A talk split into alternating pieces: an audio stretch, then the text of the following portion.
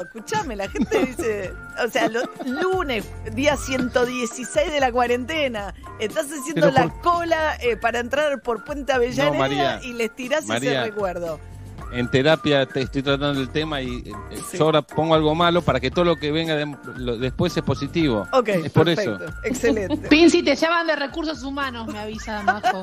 Sí, no, no, no me funciona el teléfono. Que me, comuniquen por línea. 8 grados 6 la temperatura, 11 va a ser la máxima de hoy. Esta noche entra un frente polar frío, frío, frío. Mañana sí, ¿eh? estamos cerca de cero o bajo cero en algunas localidades. Ahora, el análisis de acá en más. La actualidad en la voz de María O'Donnell. Bueno, Alberto Fernández convocó para esta tarde, 5 de la tarde, a una reunión con bloques eh, con representación parlamentaria de la oposición. En principio, Mario Negri, que es el radical jefe del interbloque en la Cámara de Diputados, que, que está el PRO, la coalición cívica y el radicalismo, había dicho que no iban a acudir. Sabemos que ahora hay negociaciones de último momento, hay algunas quejas que la oposición, que es la principal oposición, pretende que se le dé un trato distinto, no que lo sumen, dicen, bueno, con, por ejemplo, ejemplo, la izquierda, que tiene un par de legisladores, dicen por lo menos que vengan los que tienen más de 25, como que pretendían otro rol más este, protagónico para Juntos por el Cambio. Pero bueno, ojalá, a ver, ¿cuál es la intención detrás de esto, más allá de que ojalá que no se malogre por las formas? La intención de esto es ver si eh, las fuerzas que tanto dentro del oficialismo como de la oposición, que tienden a tratar de buscar una cooperación en un momento tan dramático de la Argentina, terminan prevaleciendo por encima de las fuerzas que tienden hacia la polarización permanente y la confrontación, ¿no? Los sectores más duros del kirchnerismo y el propio Mauricio Macri que están un poco en esa dinámica.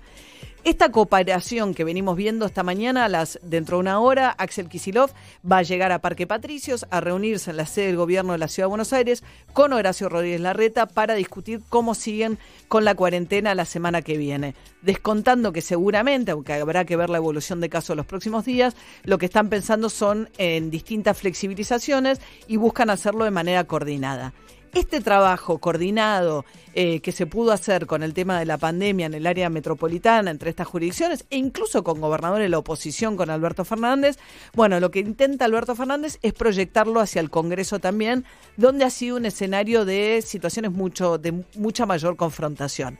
También en el Senado, donde la que pone ese tono de altísima confrontación también es la propia Cristina Fernández Kirchner que preside el Senado.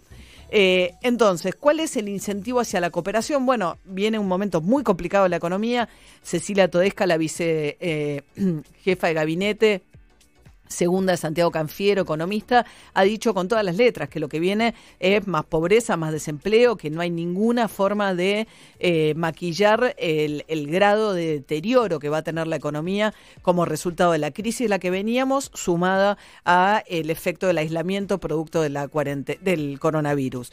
Dijo hoy Manuel Álvarez Agis, el ex viceministro de Economía, en una nota en La Nación, va a ser el peor año de la historia argentina. Entonces vamos a estar frente a un momento muy dramático que requiere la cooperación de las distintas fuerzas y de una agenda parlamentaria en la que el gobierno puso arriba de la mesa como primer tema de discusión una moratoria muy generosa tanto para eh, empresas como individuos. Y ahí empezó un poco la discusión.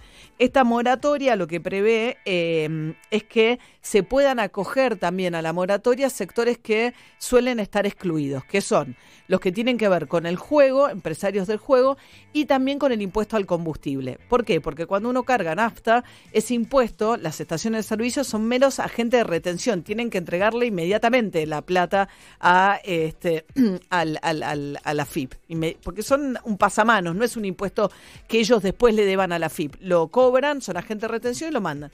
Así fue que, como todos sabemos, Cristóbal López hizo gran parte del apalancó el crecimiento de sus empresas durante el kirchnerismo le dejó de pagar esta plata a la FIP y usó esa plata para apalancar el crecimiento. La FIP en ese momento, evidentemente, no se lo reclamó lo suficientemente bien, se acumuló una deuda de más de 8 mil millones de pesos y después cuando vino Macri, Macri le dijo no, que no se podía acoger a ninguno de, las moratorias para tratar de salvar su empresa. Cristóbal López, un empresario del sur muy ligado al kirchnerismo, dueño también de C5N. Bueno, ahora esta nueva moratoria incluye a los empresarios del combustible, el que, cobran ese impuesto, y también a los del juego. Entonces la oposición, la oposición dice, no, esto es una moratoria hecha a medida de Cristóbal López. ¿Qué dice el oficialismo? Dice, bueno, nosotros la verdad hubo una lluvia de amparos eh, eh, cuando se excluyeron a determinados sectores y dicen además que tienen que hacerla totalmente genérica y amplia para todos. Y dicen, bueno, dentro de los empresarios del juego entraría también Daniel Angelici, por ejemplo, un hombre muy ligado a Mauricio Macri, que tiene una cantidad de bingos, pocas veces se menciona eso cuando se habla de Angelici, del conurbano de la provincia de Buenos Aires y una cantidad de deudas importantes también con la FIP. Entonces la cuestión es si estas discusiones van a trabar o no la posibilidad de que sea una agenda cooperativa parlamentaria entre oficialismo y oposición. La oposición propone algo que a mí me parece muy relevante, que tenga en cuenta el oficialismo, que creo que lo van a incorporar. Dice, pensemos también en cómo premiar al que pagó en tiempo y forma. Hay mucha gente que no pagó en tiempo y forma porque entre elegir subsistir como empresa o cumplir sus obligaciones con la FIP, eligió eh, un plan de subsistencia. Pero también hay gente que pudiendo pagar está siempre sentada esperando la próxima moratoria. Entonces, al que paga algún tipo de reconocimiento también hay que darle.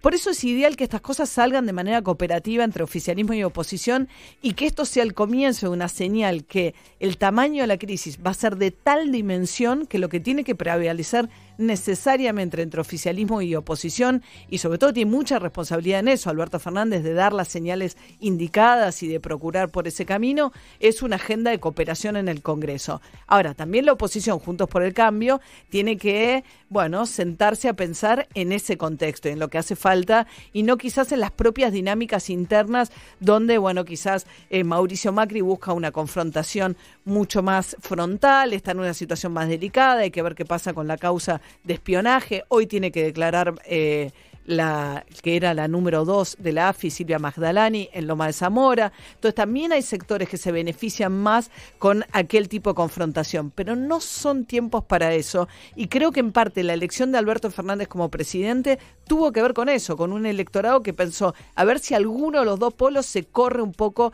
hacia el centro y logran una eh, dinámica que tienda mucho más a la cooperación y mucho menos a la confrontación irreconciliable entre el, el oficialismo y la oposición.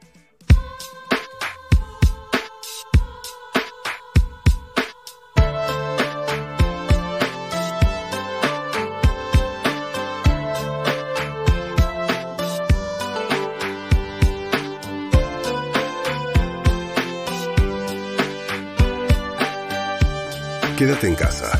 Somos Metro y estamos con vos.